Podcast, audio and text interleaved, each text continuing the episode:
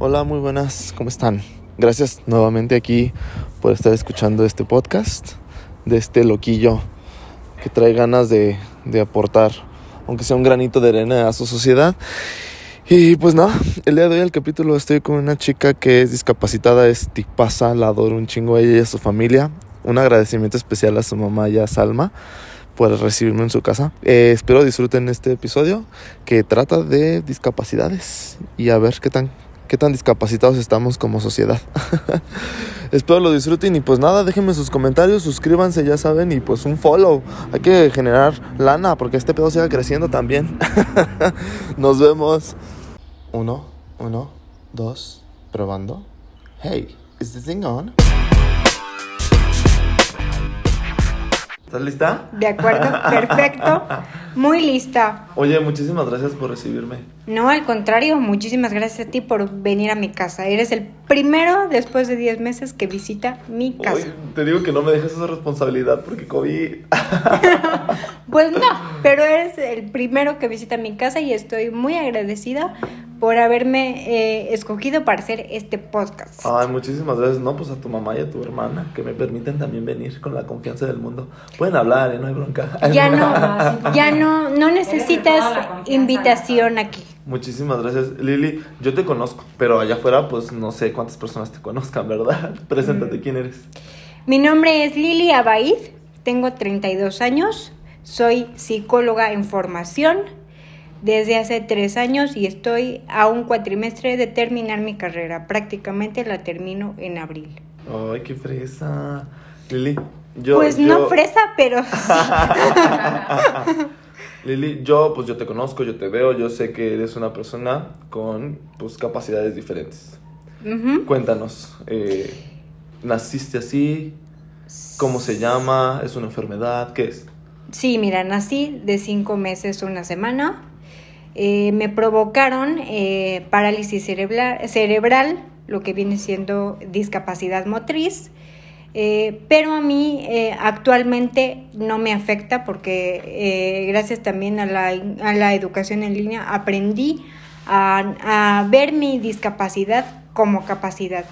Sin embargo, en, en, cuestiones físicas, pues sí necesito lo que es, viene siendo rehabilitación y que me ayuden un poco con lo que es mis cosas, como lo es vestirme, y etcétera, etcétera, ¿no? pero de ahí en fuera trato de hacer mis cosas yo sola, eh, yo sola. En una de las cosas que me ayudan también es aquí a subir escaleras, que ya también mi cuerpo por la espasticidad eh, no, me, no me ayuda mucho, porque también mi, mi, discapacidad conlleva la espasticidad, de que te pones rígida sin querer, eh, sin querer estarlo y este y es por eso también que necesito mucha rehabilitación, rehabilitación física la cual pues ahorita dejé por pandemia no Ok, oye Lili te invité justamente para entender un poquito más tu discapacidad. Uh -huh. yo te voy a hacer así como te dije hace rato te voy a hacer preguntas como Bill ignorante que soy. Y tú me vas a venir a educar y a varios ¿ok? sabes que no es ignorancia simplemente es eh, desinformación porque precisamente pasa eh, mucho de que no se entiende la discapacidad porque la gente no quiere entenderla y porque está muy desinformado y también por eso existe la discriminación. Tocaste un tema este, importante, pero uh -huh. ayúdame a entender un poquito más. ¿Me recuerdas qué es plasticidad o cómo lo mencionaste? Espasticidad. Espasticidad, ¿qué es? Discúlpame. Que te pones rígido sin querer estarlo y pues tu, tu cuerpo en sí eh, se, se, afecta. Por ejemplo, en cuestión de, de subir las escaleras, pues me tienen que ayudar porque pues me pongo rígida. O así cuando, por ejemplo, estoy muy nerviosa, automáticamente se me estiran las piernas. O sea, sin, sin querer. O sea, yo, es algo que no puedo controlar tampoco. Ok. Eh, me, me voy un poquito atrás ¿De? en tu infancia. Adelante. ¿Cómo fue tu infancia? Mi infancia fue feliz. Eh, prácticamente llevé a, mi, a, medida de mis posibilidades una infancia, digamos, normal. Eh, sí, con discriminación, eh, se pudiera decir escolar. ¿Por parte de alguien? ¿En específico? Sí, o... por parte de maestros y padres de familia incluso. Y también eh, hay veces, en la actualidad, actualmente, digamos, discriminación eh, familiar adultamente. Porque de, de niña mi papá pues me quería mucho. Actualmente no, no se hace cargo de mí, lo único que paga es mi carrera y actualmente la única que para mí es mi mamá, es mi papá, es mi madre. Y le debo todo a ella y a mi hermana también. Que sin ellas y sin mi abuela tampoco sería absolutamente nada. Mencionas que padeciste pues, cierta discriminación en la escuela. ¿Recibías bullying? Eh, sí, burlas en, en relación a que, pues, en ese entonces, pues, éramos niños y, pues, como los papás no querían que sus hijos convivieran con una persona relativamente enferma, que hoy digo, me da risa, ¿no? Pero, pero no entiendo, o más bien tendríamos que ver qué tipo de educación eh, de aquel entonces tendrían esos padres de esos niños para decir persona enferma, ¿no? Y sí recibí también eh, discriminación por parte de maestros al decir que caminaban, que yo caminaba como pato, te digo, actualmente, actualmente me da, me da risa, pero creo que si queremos una eh, sociedad incluyente debemos empezar por educar 20 años antes, no, no, ahorita. Ay, es, es, un tema difícil, Lili. Complicado, sí, porque... Porque ni siquiera hay educación, gobierno no apoya, o sea, como que no hay em, quien te apoye, o sea, no hay quien haga la labor de educación. Exactamente. Lili, eh, me voy a ir un poquito ahora más, este, adelantito. ¿Cómo fue tu, tu adolescencia? Porque las hormonas, ¿cómo es? Híjole. Mi adolescencia, pues, eh, la viví, digamos, normal, en el sentido de que pues veía pues cambios en mi cuerpo, pero pues la, la trataba de entender, eh, prácticamente pues digamos, creo que no tuve, no tuve la adolescencia como actualmente digamos la, la tuvo mi hermana, de, de, de andar en la época de la punzada, eh, yo no tuve no tuve ni tendré, porque no quiero, galanes, ni, ni mucho menos. Eh, no tuve esa etapa de, ay mamá, eh, quiero salir, digo, por mi situación es más complicado, ¿no? Pero yo no tuve, digamos, esa etapa como de rebeldía como la tienen los adolescentes actuales, ¿no? Como varios los padecimos, dices. Como varios que eh, lo, lo padecieron, de esos de, de eso de ve y desvélate y llega hasta las 12 de la noche y de esas de ceniciento. sí, o sea. Oye, justamente si te, ahorita que lo mencionas, ¿hay alguna razón en específico por la cual no quieras tener novio? Eh, mira, no es, no es algo que yo esté buscando, no por, no por una razón en específico, sino porque no necesariamente necesitas tener una pareja o novio o esposo para ser feliz, primero tienes que ser feliz eh, tú mismo y después con los demás. Ese, eso por un lado. Por otro, tengo eh, ejemplo de familia que está soltera y que es inmensamente feliz. Entonces a mí eh, no es muy, no es algo que esté dentro de mis prioridades. Si se da, que se dé. Y si no, tampoco es algo que estoy, que estoy buscando, ¿no? O sea, no es parte de mi, de mi prioridad. Pues muy respetable también, la verdad. Claro. Y se entiende, se podría entender. Otra de las cosas que sí, eh, hoy en la tarde les decía que sí creo en el matrimonio, pero pues no me quiero casar tampoco. Órale, hoy. Yo, sí quiero, yo sí quiero casarme. para ver si hay alguien ahí. Me sacan en la rifa a mí. A mí sí me sacan en la rifa. Ah, tu mamá también quiere salir en la rifa. Por supuesto. Pero es que tu mamá es guapísima, no hay esperanza para uno que es feo. No, yo sé que mi mamá, yo sé que mi mamá es guapa y pues sí, de, cierta manera también quiero que rehaga su vida en cierto punto, porque también se ha dedicado prácticamente eh, toda la vida desde hace 11, 12 años que tiene divorciada, pues a cuidarnos a nosotras y ella dejó su vida de, de lado y de repente le digo, tienes que salir, o sea, Qué fuerte. De, cierto, de cierta forma, ¿no? Qué fuerte. Creo que dejar la vida de lado por otro ser humano es. Pero cuando amas tanto a tus hijas, a mis hijas, cuando hablas, cuando amas tanto a, a tus hijos, en este caso, bueno, Lili, que tiene una discapacidad, pues entregas todo y sí, yo me olvidé de, de mí, de vivir yo, pero yo vivía para ellas, para ellas, y bueno, pues ni modo, ya estoy grande, tengo 54 años. Ay, que cero se ve, señora, ¿eh? Preséntese, señora. 54 años y pues bueno, es lo que la vida me dio y me siento muy contenta de, de los logros de mis dos hijas. De pues que, la saqué adelante, me costó mucho, ha sido muy duro, muy difícil, pero hoy admiro a las dos hijas que tengo. No, y ellas también la admiran muy buen señora. La, la, la, persona que acabamos de escuchar es la mamá de, de la licenciada Salma y de, de, Lili. Guapísima. Señora, se le quiere y se le admira un buen, ¿eh? También. Muchísimas gracias por permitirme. palabras, pero sabes que yo te quiero mucho. Eh, eres una persona que siempre, siempre se toca un tema de ti con mucho amor, con mucho cariño, con mucho respeto. Muchísimas y en mi corazón tú sabes que, que siempre estás yo te admiro mucho y te quiero mucho. Ay, gracias, señora. Voy a regresar con Lili. Voy a regresar con Lili. Pero muchísimas gracias. Por tus palabras, gracias. Lili, ¿cómo fue, ¿cómo fue que decides tú estudiar psicología? Todo este background que tienes, dijiste, creo que el humano necesita, está enfermo. Mm. ¿O cómo fue?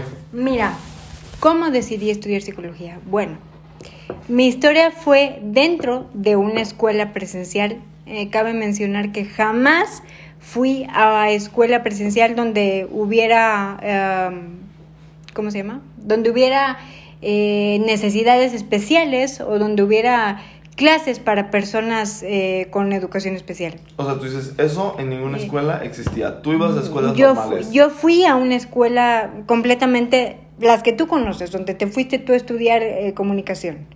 Pero dentro de una de esas escuelas normales, donde había primaria, secundaria, había un grupo de personas con síndrome de Down y dos eh, chiquitas que se llamaban eh, Carla y Elda eh, estudiaban cuarto grado en mi salón a su ritmo y a mí me apasionó el cómo aprendía un cerebro diferente al mío, porque a pesar de que tengo discapacidad, digamos que mi cerebro es como el tu, como tu cerebro, como el cerebro sí, de perfectamente normal. De, ajá. Físicamente tú podrás tener anomalías, por así decirlo, pero tu cerebro es perfectamente bueno, eh, sano y sí. Ok, mm. qué cool. Con cierto con ciertas también a lo mejor, no sé porque nunca me he hecho un estudio, pero con ciertas a lo mejor anomalías por la misma eh, discapacidad. Sí. Pero sí, sí tiene un daño cerebral.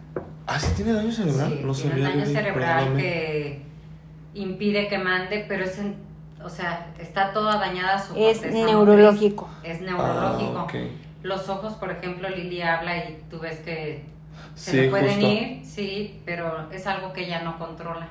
Ah, ok. Eso es, ahora sí que inconsciente. Y en su... Sí, pero no puede obedecerle el cerebro quédate viendo ahí. Ella puede hablarte, pero no. no. Su subconsciente no le obedece. De hecho, fíjate no que. manda la orden. De hecho, Ah. fíjate que pues sepa, he tenido como como sentimientos, digo, yo sé que es algo que no puedo controlar, pero cuando hacemos eh, videos para mi serie, Discapacidad y Educación, que está en YouTube, Que mi por cierto, que- Está buenísima. que por cierto mi mamá es quien me ayuda aquí a grabar la, la serie. Mamá es productora, Eh, youtubera, Yo, guionista. de todo tiene. Este, me, me hace señas en el teléfono de que vea a la, o sea, de que vea la cámara. Pero pues es algo que yo no, o sea, que no puedo controlar y créeme, te juro que no me afecta, pero para para absolutamente nada. Nada. Pero sí es importante eh, que se mencione que, por ejemplo, no puedo ver a la cámara. Órale. Regresando al tema, entonces decides estudiar psicología porque te, te Eh, apasionaba. Me como- apasiona el, me apasiona el cerebro de una persona diferente. En este caso, me apasionó el cerebro de las personas con síndrome de Down. Y de ahí decidí estudiar psicología. De esto te estoy hablando en el año 2000. O sea, mi sueño data desde hace 20 años. Órale.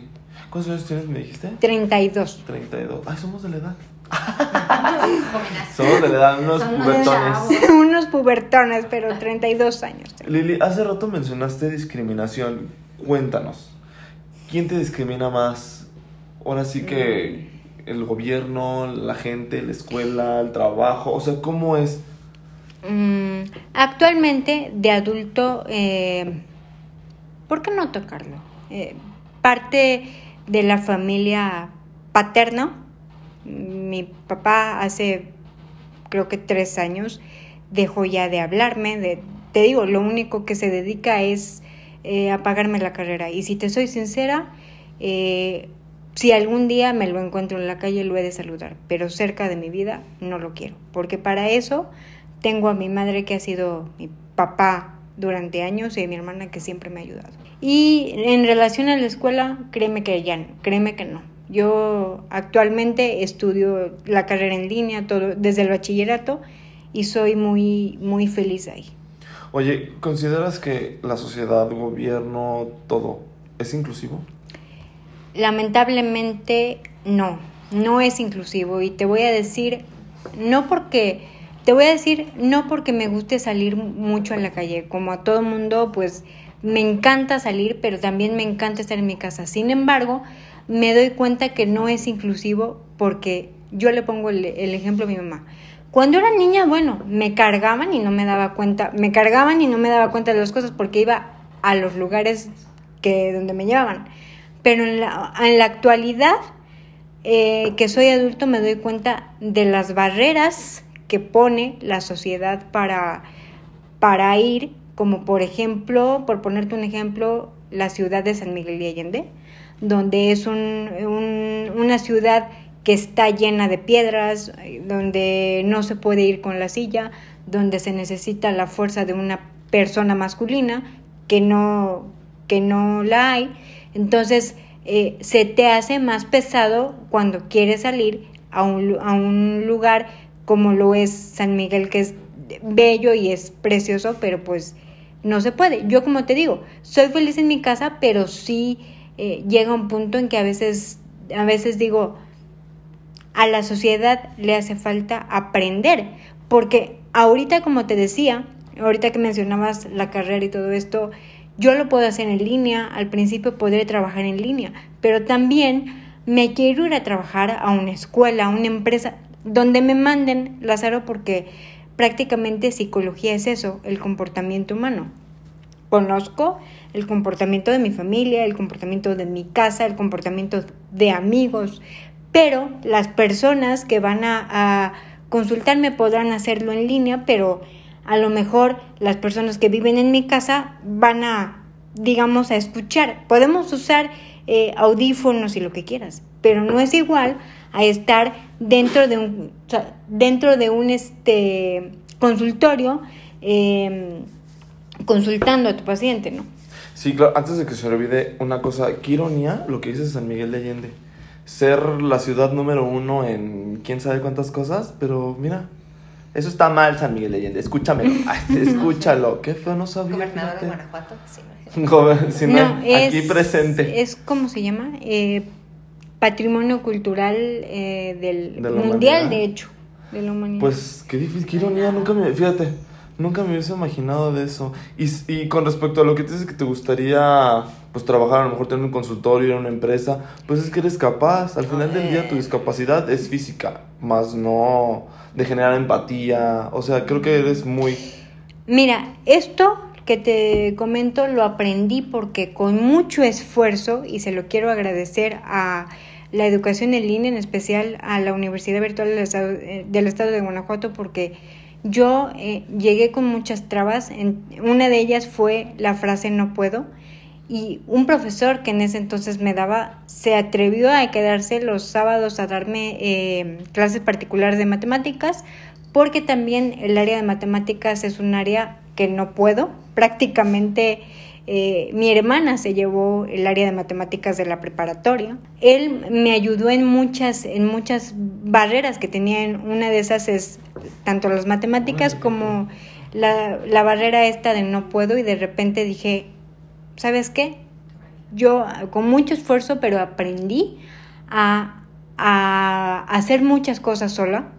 Y, y la prueba está que Lázaro, mi, la escuela donde estoy ahorita, que es la Universidad Tecnológica de México, me la busqué yo. Y toda mi carrera, y aquí está mi mamá y mi hermana que te lo digan, toda mi carrera me la llevé yo.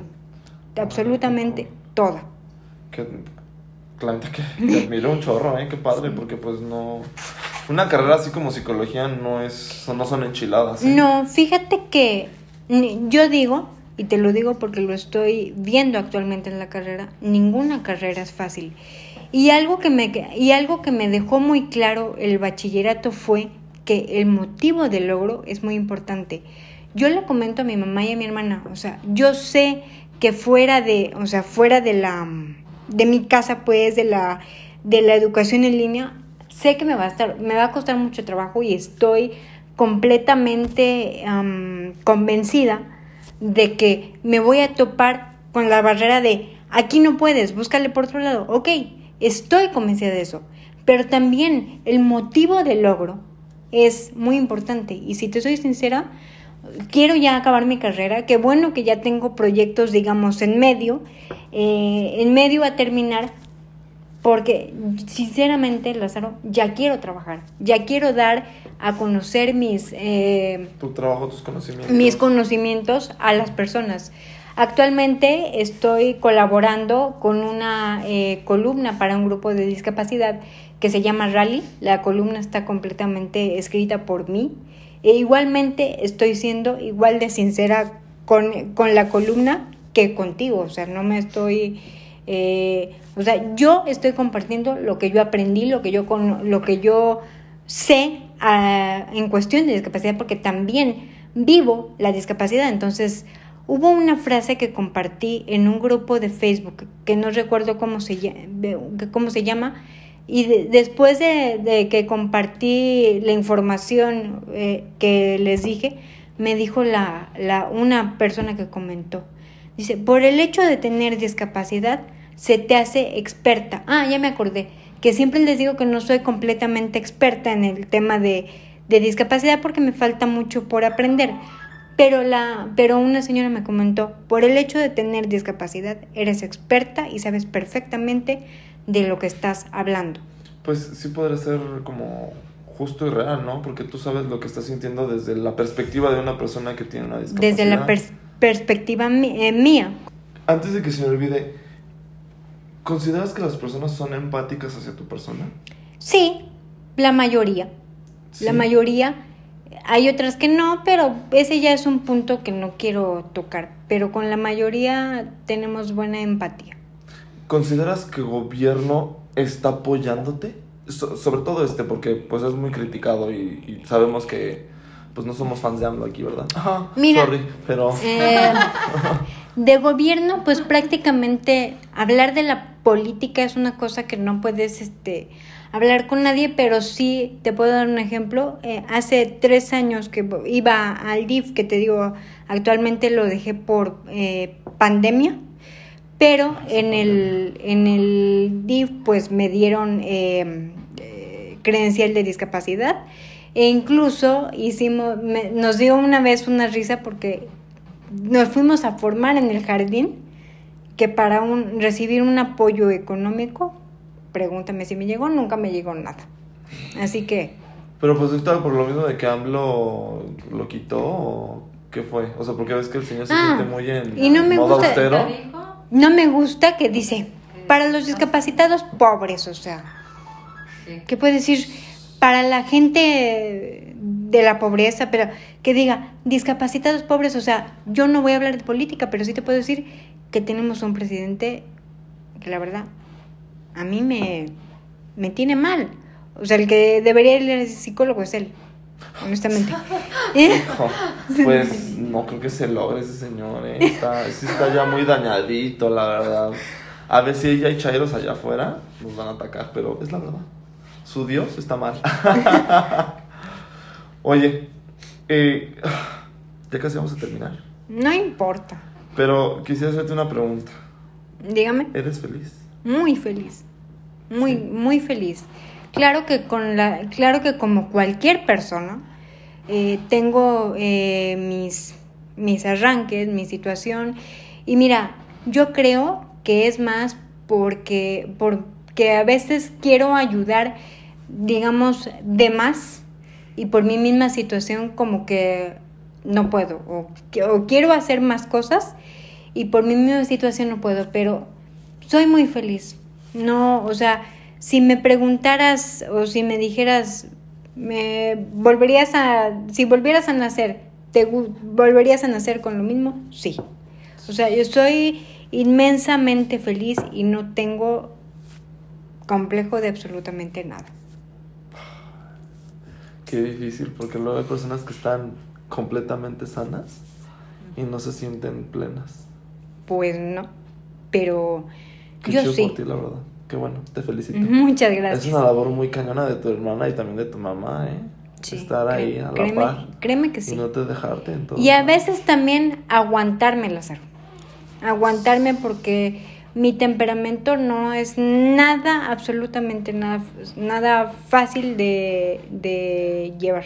Ah, tú dices limosnera y con garrote. O sea, sí, pero tengo, tengo un temperamento demasiado, demasiado Pero no siempre. feo. Oye, tu mamá te defiende, dice, no siempre. y así Salma dice. es muy buena eh, y no es rencorosa y te pide perdón si sabe que hizo mal. Me costó mucho trabajo Pero aprender, aprender a pedir perdón, Sí, pero, pero sí, sí lo hago. Y quiero dejar muy en claro una, una situación que yo, yo he pasado, que por ejemplo, la gente tiene la errónea creencia de que el carácter es heredado. No, lo que se hereda es el, temperamento.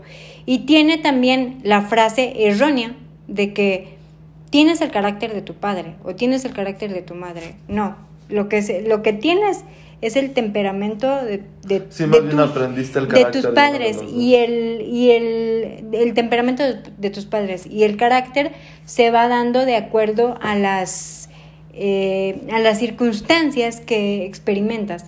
También tengo un carácter muy fuerte que es el que agradezco que actualmente lo tenga porque sin él no hubiera podido salir adelante de tantas eh, cirugías que son 13 cirugías y no, no hubiera podido salir adelante, adelante de absolutamente nada. ¿eh? 13 cirugías. ¿Nos podrías contar de la más fuerte? Eh, pues la más fuerte yo creo fue cuando en el 2004 que te digo que dejé la, la, la escuela presencial, donde eh, una cirugía de su recuperación me tardó cinco meses porque se me luxó la rótula y no me quitaban el yeso y el hueso no pegaba y no pegaba y no pegaba y fue la cirugía más eh, fuerte para mí. ¿No pegaba por lo mismo de que No, sus huesos algo? Nada más no, no pegó No porque pegaba, no pegaba y en esa cirugía perdió un oído por la anestesia. No, no escucha. del lado izquierdo no, no te escucho Y nada. seis meses estuvo en cama enyesada. De la- De Con de- varicela. de la de cadera. de la punta de la a- a cadera a la punta de los de los pies. Lo único que se me veían era la punta de los Y dedos. con Ay, varicela. me haces admirarte más. Le, le dio todo eso y perdió el oído. ¿Emocionalmente crees que te haya... O sea, estabas mal emocionalmente en ese entonces? En mis cirugías, fíjate que no, Lázaro, porque pues en ese momento pues ese, eres una, una niña, ¿no?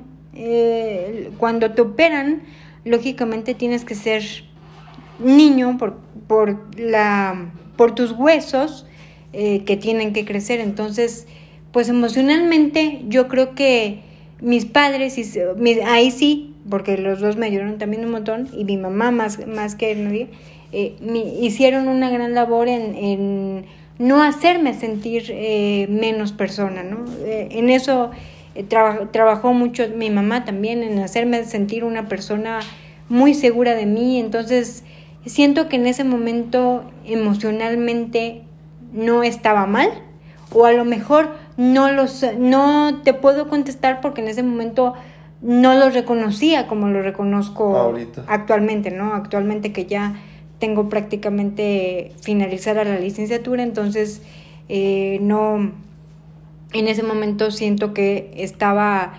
eh, emocionalmente más fuerte eh, y no, no, nunca sentí bajones, si te soy sincera, digo, a lo mejor sí tengo mis momentos de depresión como todas las personas, pero en, en los momentos de mi cirugía yo no me acuerdo haberme puesto de que, ay, ya me quiero levantar de la cama o ya me siento desesperada, yo me siento desesperada, yo, o sea, de mi conciencia, yo no recuerdo haberle dicho a mi mamá, levántame de aquí, o sea, como que yo ya estaba acostumbrada a que mi, a que mi infancia era eh, jugar, ir a la escuela, eh, mis cirugías de, de, fibra de vidrio en color eh, rosa porque eras niña, entonces de pasar, de pasar recuperación en tu casa, o sea, yo estaba acostumbrada a eso.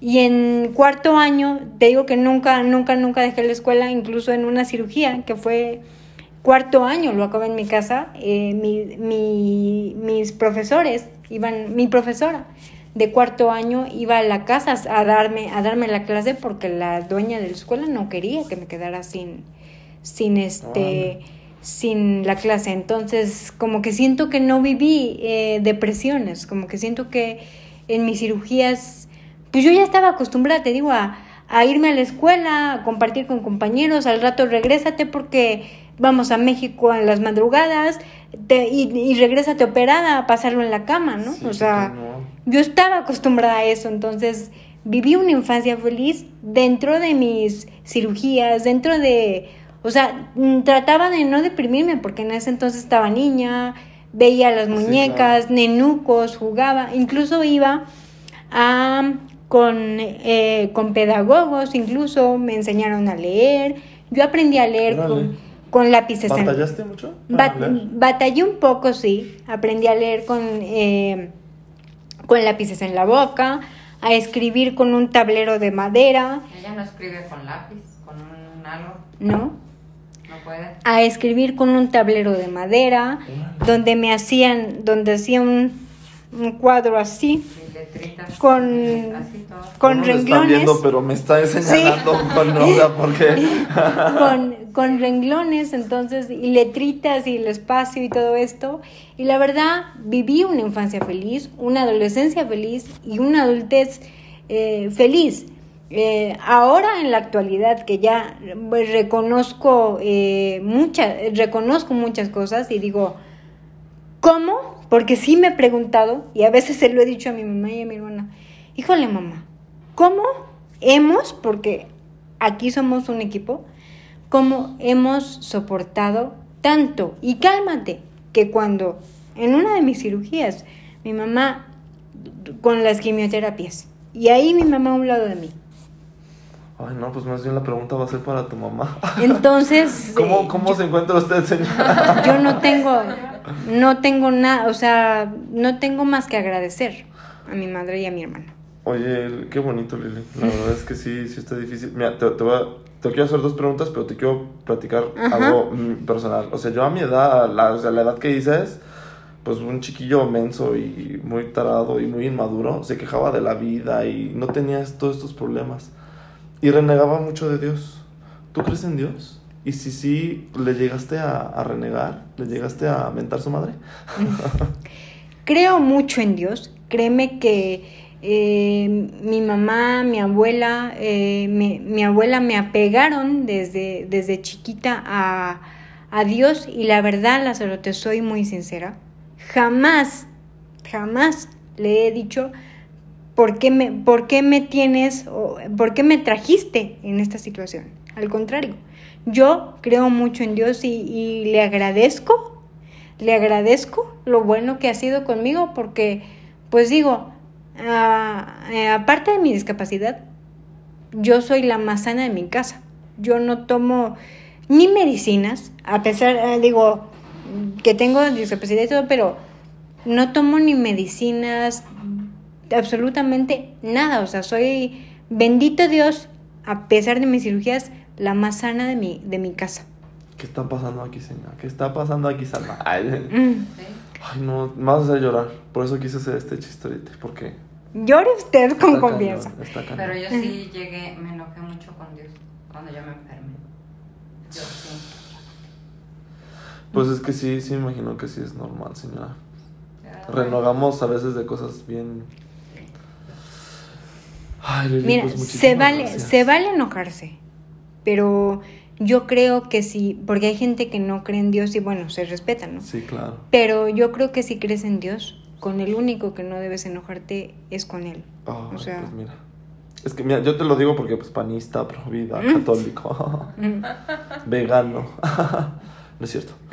Pero, o sea, híjole, es que muchísimas gracias por contarnos esto. Te no, agradezco. al contrario, a Sobre ti, todo a tu mamá. a ti por haber, qué a- fuerte. por haber querido venir a hacerme A ti por venir. esta entrevista, Gracias. Sí. por haberme ayudado a destapar cositas que tenía muchas ganas de, de expresar y pues decirle a la gente que mientras más inclusivo eres, mejor la vas a pasar, porque conociendo, y no lo digo por mí, sino conociendo a las personas con discapacidad, entenderás eh, las diferencias de la vida. Es que sí tienes un punto muy clave. O sea, si, no, tú, si tú no tienes gente a tu lado con discapacidad, no vas a ser empático nunca. No te va a preocupar que si hay rampas, no te va a preocupar No. que si está, hay lugares o espacios recreativos para esas personas. O sea, nuestra sociedad creo que es una sociedad y no ha hecho espacios para sentir que pertenecen también aquí. Pues precisamente, eh, como te lo decía, pues estudié eh, psicología precisamente por el síndrome de Down y entonces también porque yo tengo discapacidad. A mí, hoy como adulto, me interesa porque más adelante, y no, no lo digo ahorita, más adelante, en en unos tres años o cuando se acabe esto, pues como tú, voy, voy a buscar trabajo en, en lugares presenciales. O sea, y ocupo de, de espacios. En un artículo que me hicieron para una página que hoy ya no existe, me preguntaron, ¿cómo, cómo le harías para que las personas que te van a contratar eh, te contrataran? Y yo contesté, pues es que no me tienen que contratar por, lo, por mi situación física, me tienen que contratar por mis capacidades y para eso me tendrán que hacer eh, lo que voy a hacer yo, ¿no? Que son Pruebas, psicológicas sí, y todo esto, ¿no? Y también tienen que adecuar el, el espacio de trabajo para una persona. Oye, pero eh, ¿qué empresa se va a querer hacer eso?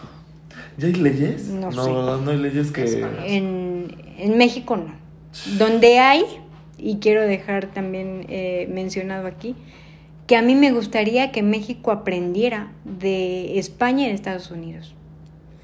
Te pongo un ejemplo de que mi mamá conoce una familia eh, que tiene cuatro miembros y uno de ellos eh, tiene discapacidad. Y su mamá de esa persona eh, toma medicamento y, y se lo dan ah, gratis. O sea, en España a las personas, eh, digo, a los padres de personas discapacitadas les dan sus medicamentos gratis. Órale, no sabía eso. Y también a, a la persona. A la- y también a la persona discapacitada, claro. Sí, claro. gobierno. Ay, O pues sea- es, que es una labor titánica. Lili. Sí. Es una labor titánica. Necesitamos más gente como tú, que se mueva y que alce la voz a lo mejor.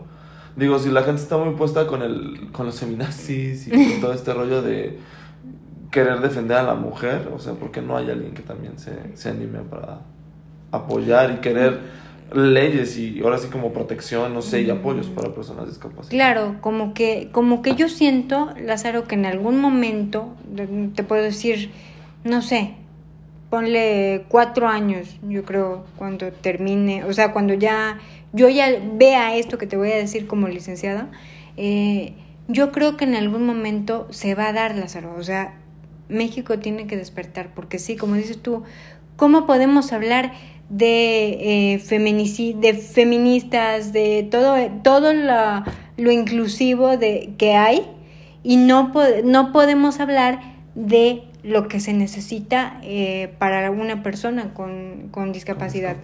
Yo, por ejemplo, te lo digo, una, porque lo vivo, pero también una, porque estoy estudiando una carrera y eh, estudio a través de un medio que me abrió mucho las, los ojos y las puertas y digo, así como hay eh, inclusión en la educación en línea y como está habiendo inclusión en, en este en feminicidios, en eh, etcétera, etcétera. Sí, que se están tocando temas que se están tocando muy temas muy eh, delicados. ya muy delicados o que se están tocando temas que estaban bajo tabúes.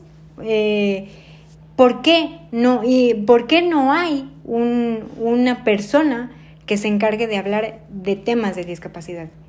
Pues vuelve, vuelve pronto entonces. Pues vuelvo cuando ¿Me invitas a tu casa cuando vez? quieras tú venir. Ya sabes que no necesitas invitación. Oye, pues es tu momento de influencer. Ah, Tus redes sociales, ¿dónde te podemos encontrar? síganme en mi página de Todo con Lili, ahí es donde comparto lo que voy aprendiendo acerca de todo sobre educación, temas y todo.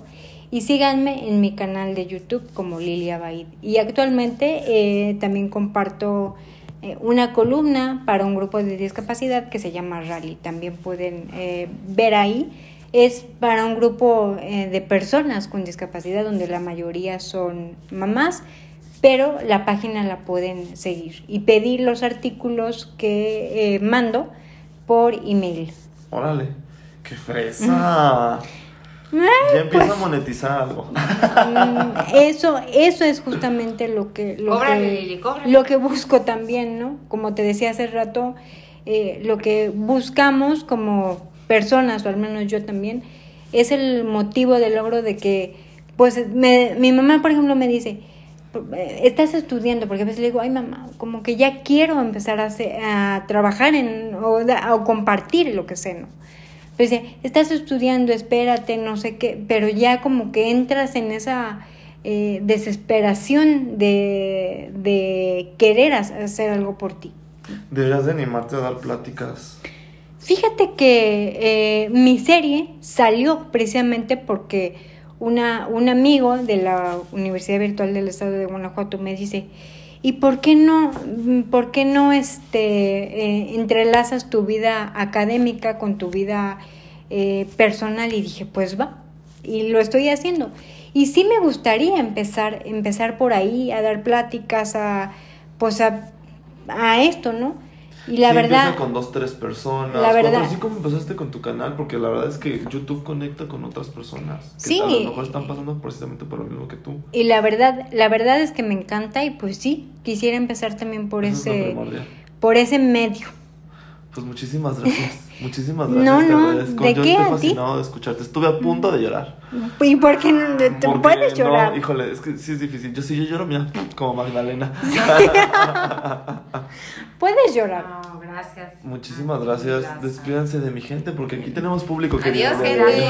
Muchas gracias muchas ojalá gracias puedan escucharme. casa. Y quiero aprovechar también para decir que el día jueves, hablando del tema de la discapacidad, voy a participar en una plática para eh, redes sociales progresistas. Ájale. que me, me invitó una prima psicóloga, me dijo que pues ella no estaba muy inmersa en el tema de la discapacidad y me dio la, la estafeta a mí como tal. Órale, qué chido. Voy a dar esa plática. Que estén al pendiente de tus redes sociales para que nos tarde. avises. Ujú. ¿Jalas? Muchas gracias. Sí, claro. Mándales la bendi. Muchas gracias y una bendición para todos ustedes. Gracias, gracias. Muchísimas Bravo. gracias. No, usted, señora. Gracias, bravo. Muchas gracias. Suscríbanse, no sean así.